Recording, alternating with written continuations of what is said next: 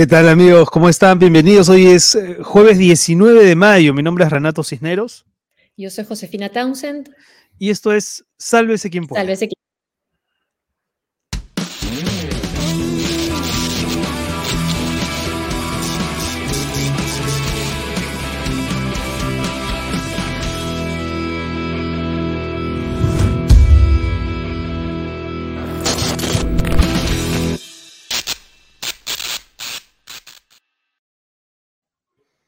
¿Qué tal? Bienvenidos todos. Estamos transmitiendo como siempre en YouTube, en Facebook y en Twitch.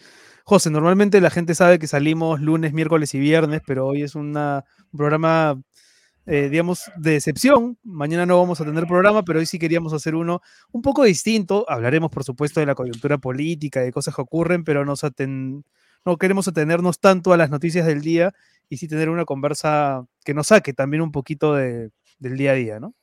Y que ha sido reclamada esta conversación por nuestros seguidores con los que tuvimos ayer una reunión, los patrons, ¿no? Cierto. Les preguntamos si fue por aclamación, sí. Por aclamación, sí. Mejor no decimos cuál era la, alternativa para que... no. Mejor no lo decimos. No había, fue la sugerencia. Estamos con Santiago Roncagliolo, escritor peruano muy querido, que está de, de paso por Lima después de varias semanas promocionando, aunque en realidad más que promocionando, presentando la reedición de, de su novela Abril Rojo, que mm, fue premio Alfaguara 2006, si no me equivoco, y, mm, y, que ha sido reeditada después de 15 años y que viene siendo muy comentada. ¿Cómo estás, Santiago? Bienvenido. Gracias por estar con nosotros. ¿Cómo estás, Renato? Josefina. Luego me mandarán por WhatsApp que, cuál era la alternativa. Me, interesa esa información. no la hagas pública, pero está el WhatsApp. Oye, ¿cómo, cómo, cómo ha sido volver, eh, volver a hablar de un libro que, que escribiste hace tanto tiempo? Aunque uno también podría pensar que tal vez el Perú no ha cambiado tanto entre el 2006 y ahora, aunque hay cambios significativos, pero tú cómo lo has sentido? ¿Has estado en Cusco, has estado en Ayacucho? Me interesa sobre todo que nos cuentes cómo ha sido presentar a Abril Rojo en Ayacucho, que es un escenario natural de la novela. Bueno, eh, es casi como presentar una novela diferente, porque no es que nos hayamos quedado igual, es que en realidad hemos retrocedido. Entonces, lo que, como volvemos a la situación del año 90 más o menos, ¿no? De colapso del Estado y de extremos asaltando el poder. Eh, es muy curioso cómo en general eh, queríamos llevar esta novela a una nueva generación, a, la gente que ahora tiene menos de 20 años, a gente que no vivió la violencia de la que habla la, novela, pero que muchas veces ni siquiera había nacido cuando salió la novela. Y entonces cuando esta novela la publicamos por primera vez, hablaba del pasado, hablaba de una cosa que habíamos superado, y ahora nos encontramos con los lectores en todas partes que encuentran una novela que habla del presente y, posiblemente del futuro, es decir, como una novela que habla de hacia dónde vamos. Y es muy, increíble, muy, muy impresionante cómo las travesuras que hace la historia con un, con un libro, ¿no? Eh, las cosas que hace la, la, la, sociedad, el paso del tiempo, que están fuera de manos de un autor, que, que, que hacen la gente y las nuevas lecturas y hemos retrocedido y hemos quizás borrando lo que vivimos y la manera de recordarlo son los libros? En el caso de, Ayacucho fue especialmente importante e interesante. Mm. Nunca la habíamos llevado a Ayacucho, a su escenario, al escenario donde ocurre Abril Rojo, eh, simplemente porque no había librerías. Y no hay, es lo que leí, no hay librerías, todavía no hay ni una. No, no, hacíamos la promoción. Eh, y en los programas de radio, cuando hablábamos con la prensa de Cuchara, teníamos que avisar que se acerquen al hotel de turistas, pero tienen que entrar y preguntar, no lo van a ver desde afuera. Pusimos un stand ahí dentro. Uy, ¿qué pasó? Aros para Ayacucho y sin embargo los, los, eh, la gente los recibió muy bien, la gente fue a comprarlos. Eh, y, y ocurrió que en la presentación que hicimos, yo conté, pues, ¿no? mis cosas de qué iba mi, novela. Eh, pero luego el público se empezó a levantar y a contar sus historias, a contar historias que no había contado en mucho tiempo y que muchas veces ha mantenido en silencio porque el recuerdo es duro y, difícil. Y, me pareció una gran, eh, metáfora del poder de un libro. No es solamente una historia que te cuentan, es una puerta abierta para que tú cuentes tus historias y para que Mm. contrastes eh, tus recuerdos con lo, con lo que el libro te cuenta, ¿no? Y luego fuimos a, a colegios a- y, a, y a la universidad. eh, y, y eso fue especialmente emocionante y yo creo que, que, que- que me produjo emociones que no podría producirme un libro au- aunque fuese mejor, porque eh, eh, Sendero Luminoso fue un grupo dirigido por maestros que ocupó los espacios que dejaba la educación. Durante 15 años antes de, de- de- de- de emprend- de dedicarse a la violencia directa, Mm. eh, mm, desde la Universidad San Cristóbal de Huamanga y desde la Facultad de Educación en particular, se irradiaron maestros a todos los colegios de la Sierra Sur. Y es así como adoctrinaron a toda una generación que luego pelearía eh, su guerra, ¿no? Y eh, entonces ver que ahora hay colegios donde no había colegios antes y ver que la Universidad San Cristóbal se parece a una universidad, no a una herramienta eh, revolucionaria, Claro. eh, te, te- te llena de, bueno, te da esperanza en medio de estos tiempos asiagos, eh, de que por lo menos Mm. ese espacio no lo tienen. Ese espacio ahora lo ocupa el Estado.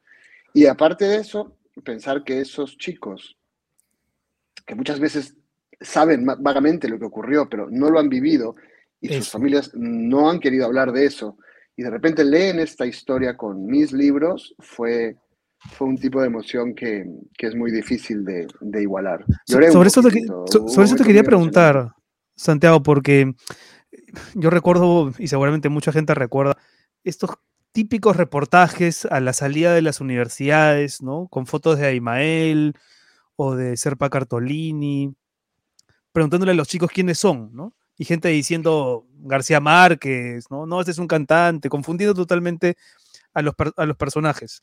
Eh, a pesar de que ha habido un, un esfuerzo de ciertos sectores por construir un discurso de la memoria en el país, lo cierto es que no hay una política de la memoria en el Perú lo suficientemente cohesionada como para garantizar que las nuevas generaciones tengan muy en cuenta lo que ocurrió con nombres y apellidos, ¿no? Y algunas fechas emblemáticas. ¿Tu sensación es que, por ejemplo, en Ayacucho sí se ha sustituido esa falta de discurso de memoria con la labor de profesores y familias?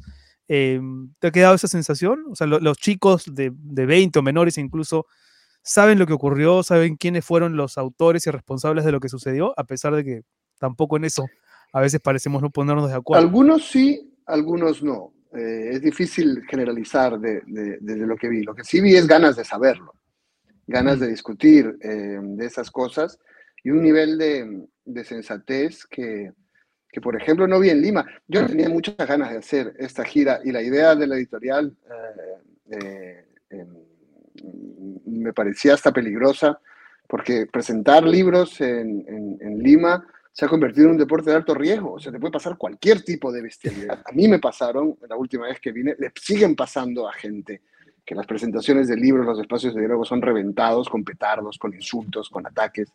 Y llevar a Ayacucho un libro con, que tiene una portada con la hoja y el martillo ya me parecía como un suicidio directamente. Y, eh, Me acuerdo- me pensaba, acuerdo haber- "Ustedes lo me que acuerdo quieren es que haber me disparen en la puerta de la librería para vender libros, pero yo, el muerto voy a ser yo. Y sin embargo, nos llevamos bien y confío en ellos lo suficiente para ir. Y lo que me impresionó fue encontrar que toda la salvajada eh, que yo atribuía al momento del Perú es en realidad el momento de Lima.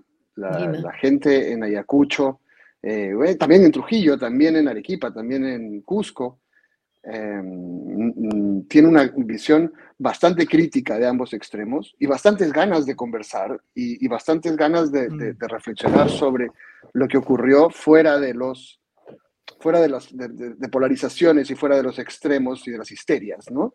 Y fue muy, muy impactante esta, esta sensación de, de, mm, ganas de hablar y de, y de, y eh, eh, de una sociedad igualmente crítica con las barbar- barbaridades que cometieron todas las partes implicadas. Que no creen que tengas que escoger una parte Claro, eh, claro. para saber qué lado te tiene que matar, ¿no? Ahora, ah, fuiste a dos colegios, ¿no? Leí que fuiste a un colegio de alto rendimiento y también fuiste a la gran unidad escolar Mariscal Cáceres. ¿Qué te preguntaban los chicos? ¿O qué comentaban? Eh, bueno, en general, eh, me di cuenta que a los ayacuchanos no les importaba, no, no, no creían que yo fuese un comunista. Han visto comunistas de verdad y no se parecen a mí. Eh, pero lo que sí les eh, preocupaba un poco es que fuese limeño. Esto les parecía muy sospechoso y raro. Eh, entonces, la, la, las primeras, eh, digamos, la, las primeras dudas eran, ¿y tú por qué escribes de esto? ¿No? Eh, em, Claro. Y fue por, para todos muy in- interesante descubrir que mi posición y lo, o lo que cuenta la novela se parece mucho más a lo que ellos entienden que ocurrió que, que- que a lo que yo venía de ver en Lima, que se entiende que, que- que ocurrió. Pero se Eh, le de preguntaban como si se tratara de dos países distintos, ¿no? Te, te lo preguntaban como si fueran dos Prácticamente, países distintos. prácticamente. Por ejemplo, una cosa que, que me dijeron mucho y que me explicó mucho de, eh, de, de las últimas elecciones, sin ir más lejos, es que algo que repetían mucho en Ayacucho es que los llaman terrucos por ser de Ayacucho. Los llaman terrucos por ponerse un traje típico. Con lo cual tú entiendes que cuando en la segunda vuelta Castillo es acusado de terruco, le regalas a todo un electorado que lo que encuentra que él se les parece y pierdes las elecciones por eh, posiblemente han perdido las elecciones, ah, se han decidido las elecciones ahí porque la diferencia fue gigantesca porque la sensibilidad era enorme eh, hacia Lima, ¿no? Y, y fue, fue muy interesante. Pero también preguntaban mucho sobre el género, porque al final la novela es un thriller, es un thriller de asesino en serie. Y entonces eh, les preguntaban mucho sobre eh, cómo construir eh, ¿no? una historia de asesinatos en serie, mm, cómo usé la Semana Santa de Ayacucho, que es el, el- el escenario de todas las muertes. O sea, tampoco estaban todo el tiempo empeñados en el tema histórico. La idea de que haya un thriller que no ocurre en Estados Unidos, sino en Ayacucho, les parecía aún más interesante que, que- que todo esto. ¿no? Nunca hay thrillers que pasen aquí, nunca hay historias de terror que pasen aquí, a pesar de que esas historias han ocurrido. ¿no? Y Mm. eso también era un Y tema esta, que les llamaba mucho la atención. y es bien sangrienta, ¿no? Tú mismo lo has dicho, ¿no? Que cuando la, la ves, la lees, dices, es que es sangrienta, ¿qué es? Sí, Bueno, así yo, fue la historia. eh, bueno, recuerdo, recuerdo esa sensación de que cada vez que averiguaba más de, de, de, de esta, de, de- de- de los años 80, de los años 90, eh, había una bestialidad mayor, ¿no? Eh, tú pensabas que ya no podía ocurrir nada más brutal y venía una historia más brutal, y venía una historia más brutal. Entonces quería esa sensación, que tú quieras que ya pare, y sin embargo siguen torturando gente, serruchando gente, clavándola en cruces, ¿no? Eh, pero aún así, eh, releyéndola para, para, para presentarla ahora, me, me- me impactó el nivel de, de- de sangre y, eh, y- y horror que tiene, ¿no? Creo que cuando te haces mayor te haces más elegante y que las novelas, mi, mi última novela, no, todo es bastante siniestro, siempre es mi tema, no, no hago comedia Pero no hay sangre. precisamente, Claro. pero, pero no hay ni una sola escena escabrosa, todo, es, todo está detrás, sabes que está, pero no se te cuenta. Eh, en cambio, en Los este tema, bueno, sí, pues. también este tema es, es, claro, no hay manera de contarlo sin sangre, ¿no? Em, Hay una, eh, hay eh, una eh, pregunta, Renato, perdón que te, te interrumpa, Sí. de, un seguidor, JHM, creo que podemos ponerla de nuevo. A ver. ¿Qué pasa con los cuarentones y cincuentones que fueron los adoctrinados? ¿Has notado si ahora quieren volver a primer plano, promovidos por Perú Libre? Qué Mira, otro sitio donde he- hemos presentado una, una parada especial de esta, de esta gira han sido las cárceles de Castro Castro y Lurigancho, donde están los personajes de, de la, de la novela, ¿no? Y, y- y yo siempre he estado yendo a cárceles, trabajo con, con los herederos de la fundación, que, de la asociación que fundó el padre Ah, Hubert Lancier ¿no? Sí. y sigo entrando. Entré con él a cárceles cuando vivía, es una de las personas que más me impactó y sigo entrando. Soy jurado del premio literario de las cárceles, voy ahí a hacer actividades culturales y eh, ahí dentro ya quedan pocos realmente. Quedan los más viejos y los más lineadura eh, y ahí se quedarán, yo creo, no, sé cómo sea la ley, pero entiendo que para siempre muchos de ellos, pero ya eh, ahí esto no existe. Y los, los que alguna vez estuvieron, los que he visto que ya han salido y que alguna vez estuvieron, solo quieren olvidarse de esto y, que, y desaparecer de esto. O sea, yo creo que, Mm. que- que estamos incubando muchos escenarios de violencia en el Perú, pero, pero no van a ser marxistas, leninistas, maoístas. este lenguaje ya ni se entiende, ¿no? ni en este país ni en ningún otro. Eso te quería preguntar, Santiago. Este periplo, ¿no? Has, contado que has estado Ayacucho, Trujillo, Cusco. Mañana me parece que estás en Ica. Eh, pero sacando a Ica de la ecuación o de la pregunta, ¿te ha confirmado que la sospecha entonces de que este gobierno, con todos los enormes defectos que tiene, la sospecha de su vínculo con el terrorismo era una sospecha básicamente limeña, ¿no? Eh, ¿Tú lo dirías así también? puede haber gente que esté, pero es que es un gobierno tan inoperante que, aunque lo fueran todos, no serían capaces de organizarlo. O sea, que no, no, es algo que, a nadie parezca especialmente eh, alarmante. Más bien lo que sí sentí, y esto me impresionó mucho, tanto en los colegios como en la universidad, eh, es que no hablábamos de coyuntura, pero los profesores siempre que podían dejaban caer que los maestros no eran como, el, como Pedro Castillo. Claro, Claro, qué importante. Y ellos no son así. Esto era algo que les preocupaba mucho. La imagen que estaba dando de los maestros eh, era algo que les preocupaba en contra, en general, mm. que, les parecía alarmante para, para, la, para su reputación. Ahora, esta novela, Santiago, en el 2006 fue mm, eh, premio Alfaguara. Eh, yo recuerdo estar en el taxi y escuchar la conversación que mantuviste con Raúl Vargas. Por Raúl Vargas dio la noticia y te llamaron por teléfono. Me acuerdo claramente de estar en el taxi y escuchar esa conversación. ¿Cómo fue para ti ese momento? ¿Tú tenías que 26 años, 25? Eh, y, qué representó, digamos? Eh, ya, vale. Pero ¿qué representó, digamos, en ese momento? Eh, el premio, no sé, el, hecho también de los viajes que implicó, ¿no? en su día. Bueno, fue un, un, torbellino, ¿no? Porque yo era, era poco menos que nada. Bueno, había sacado una novela que había ido bien un poquito antes, pero incluso en el momento en que, en que me dan el premio, yo creo que no era ni siquiera residente legal en España, que no podía cobrarlo por, problemas legales. Eh, entonces, eh, eh, subir de repente y tener esta exposición para mí era una gran oportunidad y además hice una cosa que, que, no hacían todos los escritores, que es decir, yo voy a ir a todos los países de, de la gira. Normalmente más bien el problema era que los, sobre todo los escritores mayores, eh, decían, Tomás Eloy Martínez me contó que había ganado el premio unos años antes y que él fue a la editorial y le dijo, yo solo voy a ir a cuatro países. Cuatro, los que ustedes digan, pero ninguno más. Y, también unas las que, las que escribieron el turno del escriba, que eran dos mujeres, lo primero que le preguntaron a la editorial fue, ¿y tenemos que viajar? Porque no, no, en cambio yo tenía 29 años y dije, vamos a ir a todos, y es viajar gratis, ¿no? Pero creo que terminaste con una infección al oído, creo, ¿puede ser? Acabé reventando, acabé reventando, acabé con un colapso nervioso. Además era un año de, el 2006 era un año muy potente políticamente. Estaba Chávez, cada vez que yo llegaba a un país acababa de estar Hugo Chávez. Era mi telonero, Hugo Chávez.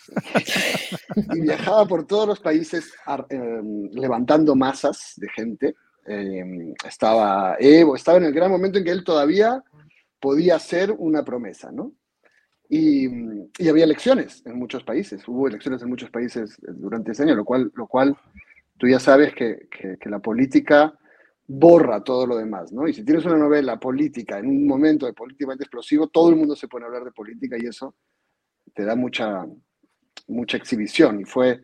Y además, traje el libro aquí y me invitaron a presentarlo en las cárceles nuevamente, eh, lo cual me empezó a dar material para escribir el siguiente libro, porque era imposible entrar como periodista a las cárceles, pero yo era el evento cultural. Entonces mm, podía entrar, conversar con, con, toda la gente que había estado involucrada y preparar otro libro que saldría después que se llamó La Cuarta Espada. Pero eso es demasiado y reventé. En, un momento, en algún momento tuve un, un colapso nervioso. Me acuerdo que me di cuenta que entraba a un restaurante y me echaba a llorar. Si veía gente, mm, me echaba a llorar.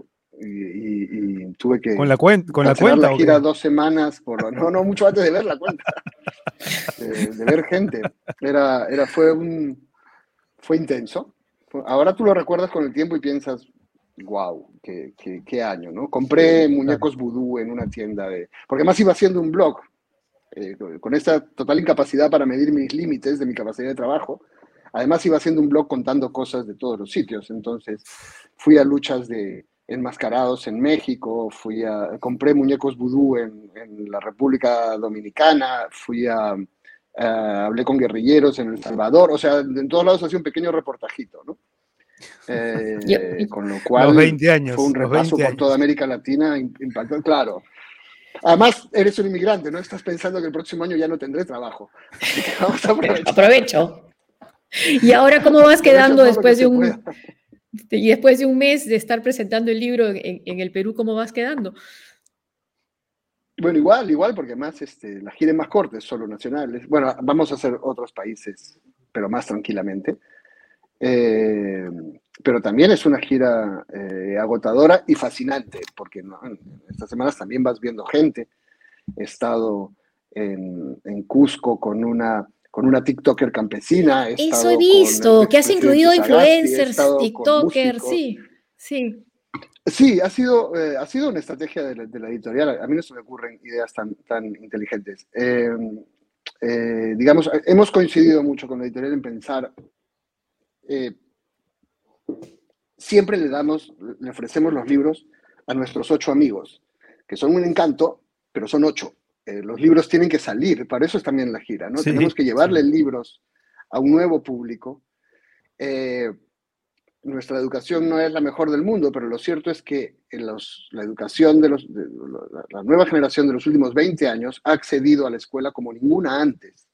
De manera que nuestra masa de lectores es muy joven y hay que llevar libros eh, a gente más joven. Y hay que salir a hablarles, hay que salir a contarles de qué se trata el, libro. Y la editorial escogió a, varias eh, em, chicas, sobre todo, que trabajan, que, trabajan en redes sociales promoviendo la cultura andina, promoviendo el quechua.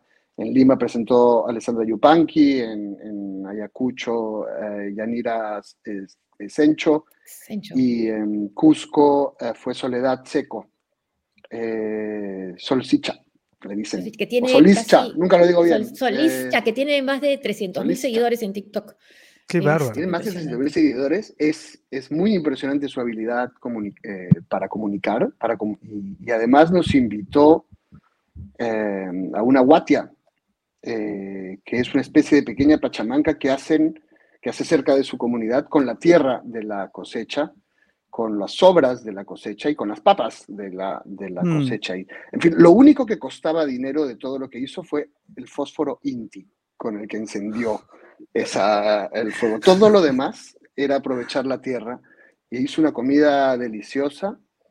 Em, y me, me, dio una lección, una lección de cómo se, de todo lo que te puede dar la tierra, una lección que una rata de ciudad como yo era, como impresionante saber que todo esto existía, ¿no?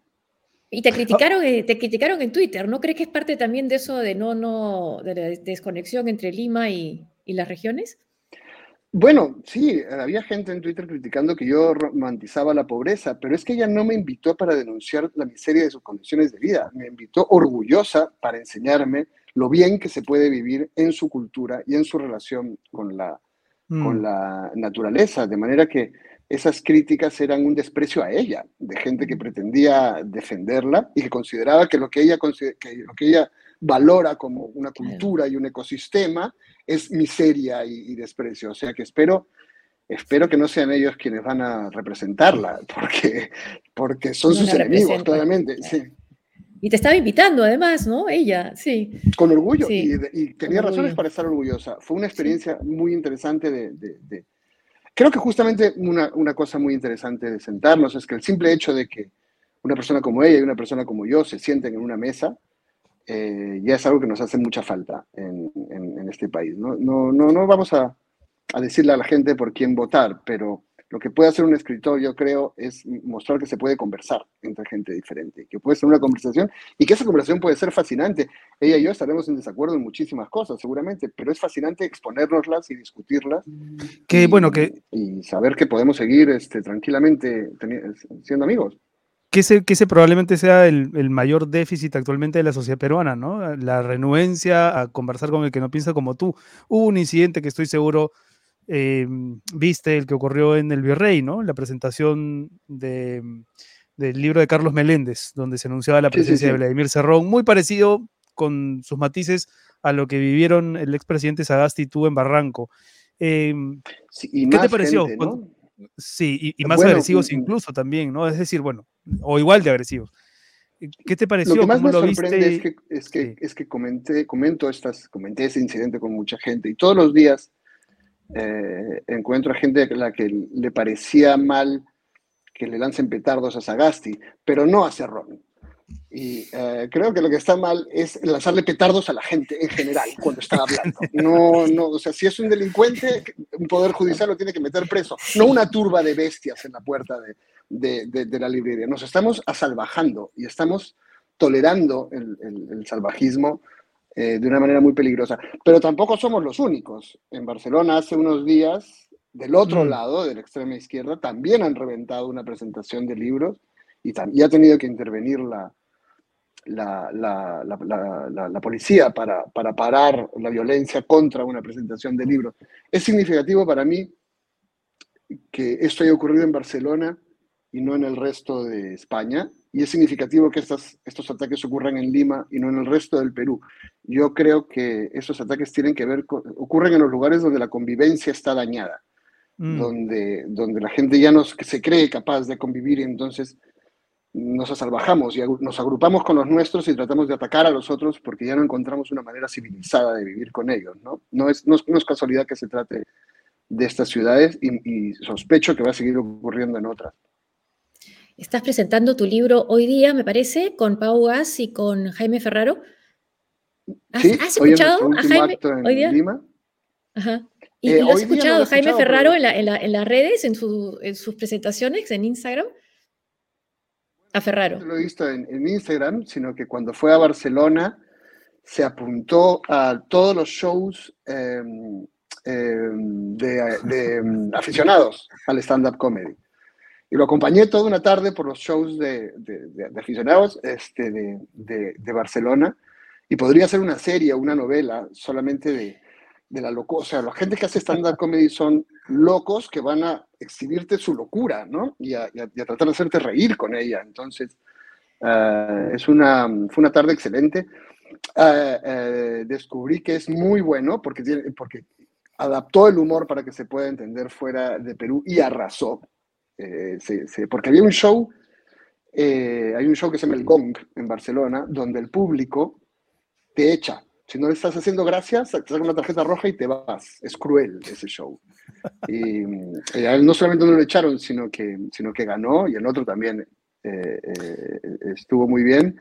Así que me, me, divierte mucho eh, Jaime y admiro mucho a Pau y creo que es una combinación muy divertida de gente tenernos todos. Por cierto, por cierto, lo, tuyo con Sagasti ya, ya es una performance, viene con coreografía, además de conversación. Ahora van, a seguir, lo, van a seguir haciendo este, periplo juntos, un tour. la verdad es que,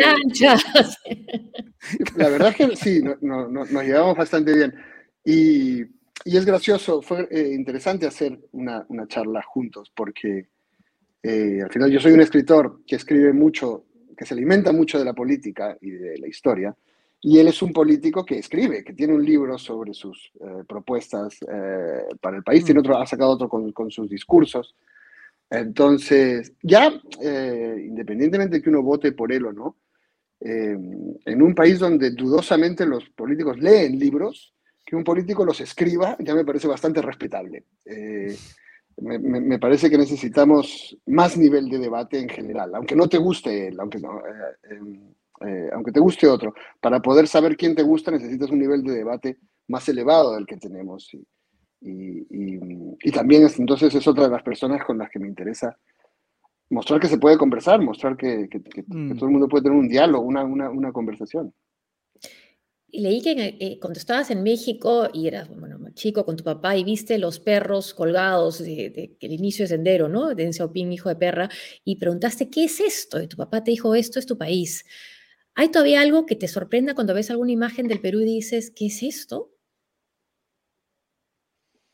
Bueno, sobre todo yo creo em, el nivel de tolerancia hacia la violencia. Ya no me refiero solamente a presentaciones de libros. Hace una semana o dos, eh, los parlamentarios estaban en el Parlamento diciéndose asesinos, terrucos, eh, infelices, callándose, diciéndose gordas. Eh, este, ese nivel de violencia normalizado. Se normaliza. Ya nadie le llama la atención. Y cuando nadie le llama la atención, se reproduce, porque entonces queda aprobado y autorizado. Y cuando tú llamas a alguien algo como, como asesino o terruco, lo legitimas tu propia violencia, porque estás llamándole algo tan grave que, te sientes autorizado a hacer algo igual de grave. Creo que tiene que ver con las grandes este, carencias de, la democracia, que creo que estamos en el final de una etapa de, una, eh, fracaso de un tipo de, de programa, de modelo de democracia, eh, pero creo que más que un político, los que, los que pueden sacar esto son los ciudadanos, ¿no? Los ciudadanos necesitamos em, un mayor nivel de debate, una mayor capacidad de, de, acuerdos, eh, mm. exigirle eso a los políticos, porque ellos no lo van a hacer. Y, de pronto también, digamos, estimular a que la gente eh, haga lo que los políticos no hacen, para empezar, que es leer, ¿no? No leen ni las propias tesis que plagian. Pero eh, lo, decía porque eh, en el Perú existe como esta contradicción de, que, no, de que no, es una sensación, es una cosa que está medida, ¿no? De que los índices de lectoría en el Perú son bajísimos y sin embargo se abren, se abren librerías todo el tiempo. Eh, hay una asistencia, no sé si masiva, pero en todo caso recurrente en, las presentaciones de libros, las ferias, hasta cuando fueron presenciales, eran, eran muy visitadas. Eh, ¿Cuánto sientes que se está leyendo o, si sientes que hay curiosidad o una atención hacia la lectura de parte de, los públicos más jóvenes? Bueno, como te decía, es que los, lectores son los jóvenes.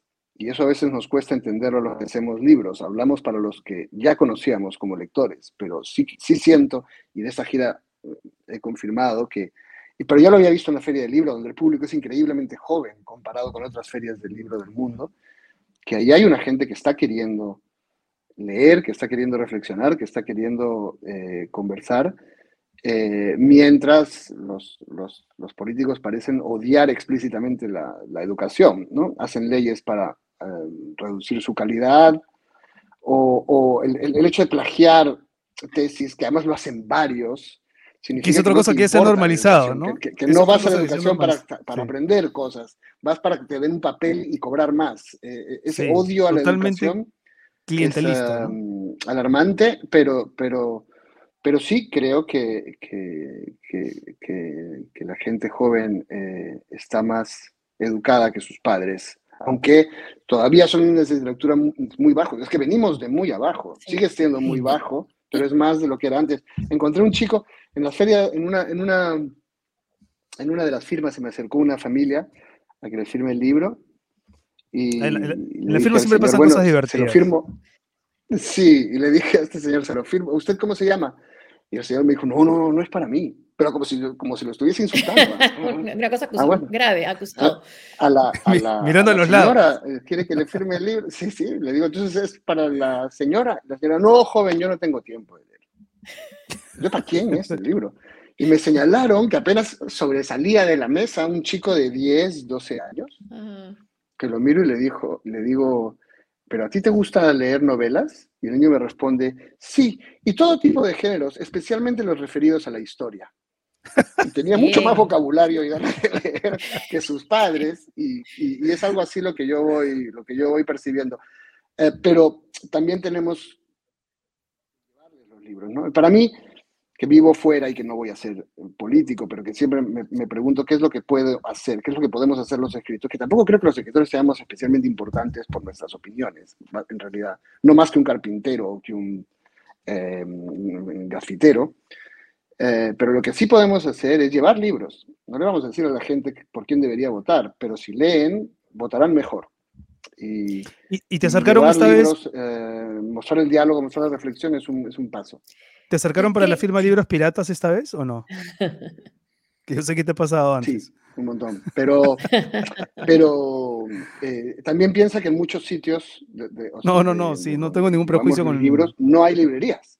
Claro, no, no, totalmente de acuerdo. No, yo sí, o sea, si, me traes un pirata en Miraflores, te lo tiro a la cabeza, pero claro. si me lo traes en Ayacucho o en Cusco, Donde la circulación es posible que realmente cuando lo compraste no había librerías y lo que has hecho es un esfuerzo por leer. Ese es un espacio que, que también el mercado formal tiene que conquistar.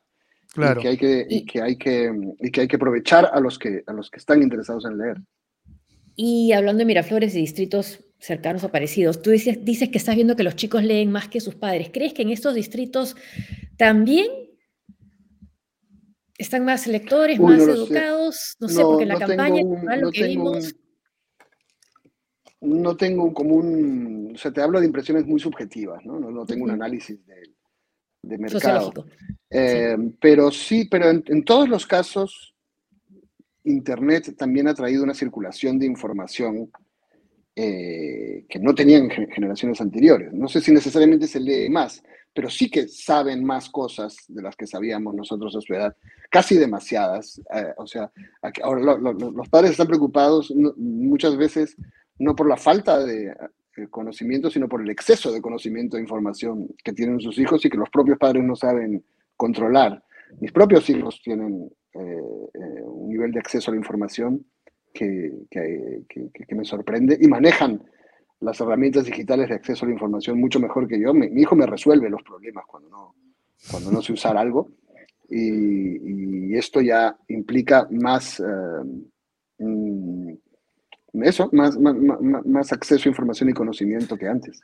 Santiago, ¿dónde vas a estar mañana? Que me, pide el productor que te haga la pregunta porque creo que hay un, flyer que compartir con la gente que nos está viendo ahora.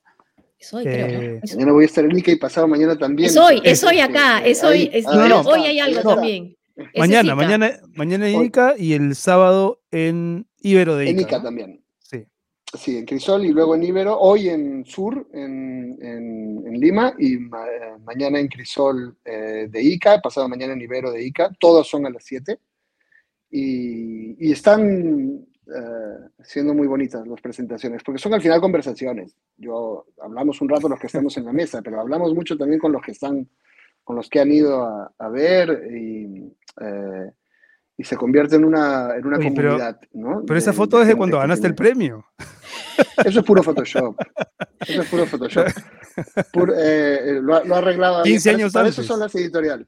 Para eso son las editoriales. Cogen tu foto y la convierten en eso. Y también los programas online. ¿eh? Hay algunos que reclaman que se haga un poco de Photoshop también. Photoshop. Bueno, yo alguna vez me acuerdo que con Alfredo Bryce hace años, ah, porque cuando yo sí me veía como el de esa foto, eh, me estaba riendo de otro escritor, no diré cuál eh, y que ponía unas fotos como muy juveniles. Y Alfredo me dijo, te ríes ahora porque, porque eres un mocoso. Espérate que pasen 10 años y tú vas a empezar a poner las fotos viejas. Y ya llegó ese momento en que me ponen fotos viejas. Oye, a propósito de Bryce, estaba pensando en la adaptación que se ha hecho de Un Mundo para Julius. No sé si la viste, si te gustó. Mm, a mí me gustó. Y, y, también está por estrenarse eh, la adaptación cinematográfica de, mm, de una novela de tuya, ¿verdad?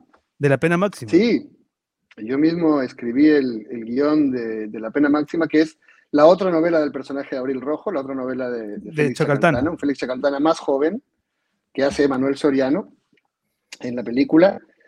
Y mm, se llega a salas en el segundo semestre. Bueno, tiene un distribuidor internacional que está mm, también eh, eh, decidiendo cuál es cuál es la vida de la película, ¿no? Eh, pero llega a salas en el, segundo semestre y, es muy curioso ver a, ver a tus personajes cobrar vida, eh, eh, empezar a hablar, empezar a vestirse, escucharlos, porque hacen cosas que tú pusiste, pero pero luego una película no, es tu película. Claro, no es tu película, es la película del director, es de los actores, es un trabajo. Hay muchos intermediarios, Claro. Hasta del editor, hasta del montajista y, el público, ¿no?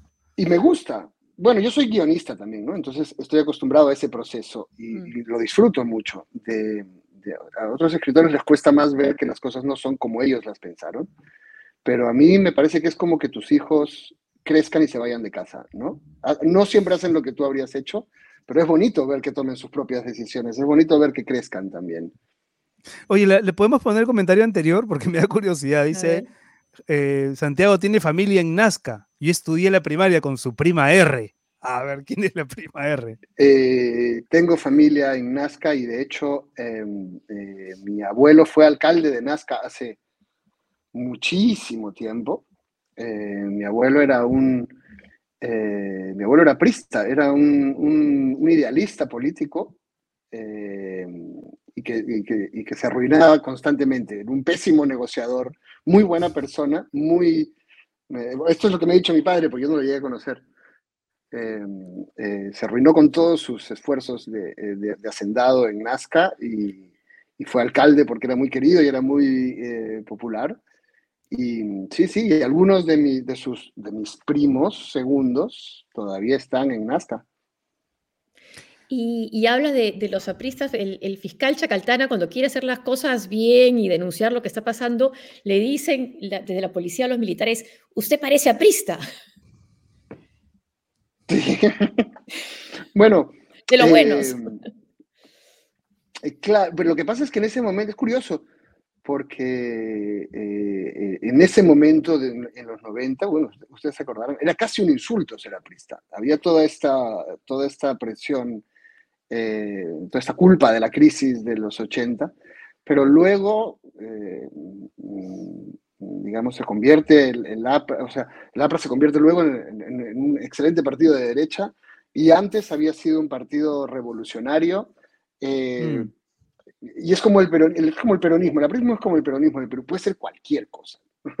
no, es, como un corazón, pero, pero puede ser revolucionario, puede ser progresista, puede ser liberal, conservador. como, como, como acción popular también. como la historia de nuestro, nuestro país, ¿no? Como acción popular, que depende de la fichita que saques, puede ser un partido de base popular o un partido eh, de derechas. Puede ser, pero yo creo que es más variado. Yo escribí alguna vez para un libro, una recopilación, eh, sobre Alan García, la historia de Polay y Alan, y que se conocen y fueron amigos. Víctor Polay, que después sería el, jefe del movimiento revolucionario Tupac Amaru, y Alan García. Y eh, Aya los, los considera el futuro del APRA. Los, hace un grupo de jóvenes entre los cuales están ellos dos, eh, pero Polay quería el APRA revolucionario y Alan el APRA civil. Y, es muy interesante la historia. Ellos van, a Europa al mismo tiempo, viven juntos en Europa. Polay descubre la izquierda revolucionaria en París, Alan vuelve para dedicarse por entero a la política y acaban eh, enfrentados uno al otro, ¿no? Alan es el que mete preso a Polay, Polay es el que se le escapa y se esmera por escaparse durante el gobierno de Alan para humillarlo. Y quizás Alan es el que deja que se escape Polay. También existía esa tesis. Me parece poco probable. Es como una mm. teoría de la conspiración, pero francamente no, no, no, o sea, es tan humillante para Alan y es tan poco lo que gana, porque en todo caso dejaría que se escape él, pero es que con él se fueron como 90. Yo recuerdo, yo recuerdo que eran más, económicas. pero además, eh, yo recuerdo que... Pero lo que más me impactaba es... Sí. Uy, se cortó un poquito. Y no habrías adivinado cuál era cuál, el que iba a tener ese destino, ¿no? Hmm. Ah, bueno, cierto, cierto. Pero en esa época, me acuerdo que alguien comentó en ese momento, ¿no? Que, el túnel por el que se escapa Polay estaba tan bien hecho, ¿no? Por las vigas y en una construcción como de una, con una tecnología, estaba tan bien hecho que lo único que faltaba era que Alan García lo inaugure como una obra, como una obra del gobierno. Pero, pero precisamente lo bien hecho que estaba es una demostración de que Alan no tuvo nada que ver con ese. se veía bien hecho, ¿no? Pero parece que después ya tenía algunos problemas. Oye, vamos a ir terminando. Vamos a ir terminando, Santiago, pero no quería dejar de preguntarte. Em, ¿qué, pensaba tu padre de Gabriel Rojo? Seguro, estoy seguro que la leyó y que la conversó contigo. Eh, tú hace relativamente poco lo has recordado, además en, tus redes.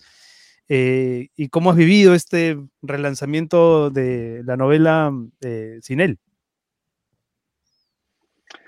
Pues nunca me hablaba de mis libros, ¿sabes? Ni, bien ni mal.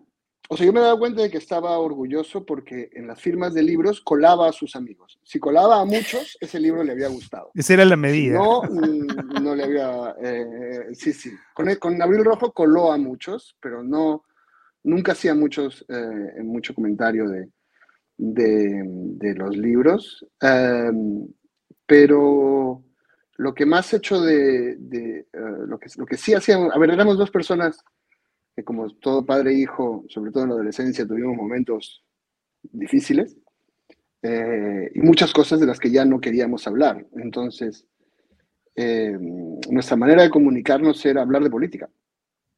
Era absurdo, porque nunca hablábamos de nada personal, pero nos llamábamos a comentar todas las noticias de España y de, y de Perú y de donde fuera que hubiese noticias eh, relevantes. Y me acuerdo que yo sentí que eh, ya cerca de su muerte, le estaba comentando las elecciones y me dijo, por primera vez en su vida, no estoy siguiendo mucho las noticias. Y ahí yo pensé, se va a morir. Mm. Esto, esto es lo que lo ha mantenido vivo siempre.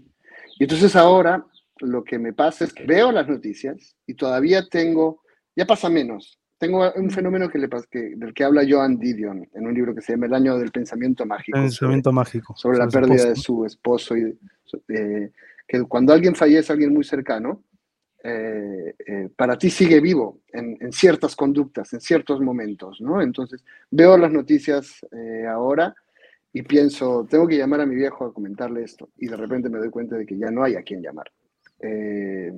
Pero bueno, se, ocurre cada vez menos y es así como él se va despidiendo, ¿no? Querido Santiago, muchas gracias por, por, estar con nosotros. Mucha suerte en el cierre de esta gira que creo que ha sido estupenda pa, para ti, para la novela. Eh, y, que, y que regreses pronto para encontrarnos por este lado. Muchísimas gracias. Gracias por esta conversación, chicos. Un placer, como gracias, siempre. Gracias, gracias. Y siempre recordando a tu papá con mucho cariño. Siempre, siempre. Gracias. Un abrazote, Santi.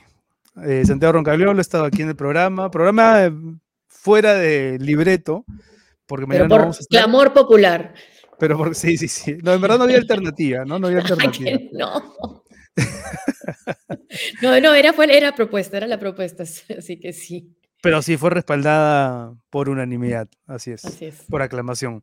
Nos reencontramos, José, el lunes, el lunes próximo. Así es. ¿Sí? Hasta el lunes. Cuídense entonces. mucho. Un abrazo Chao. fuerte a todos. Chao, chao.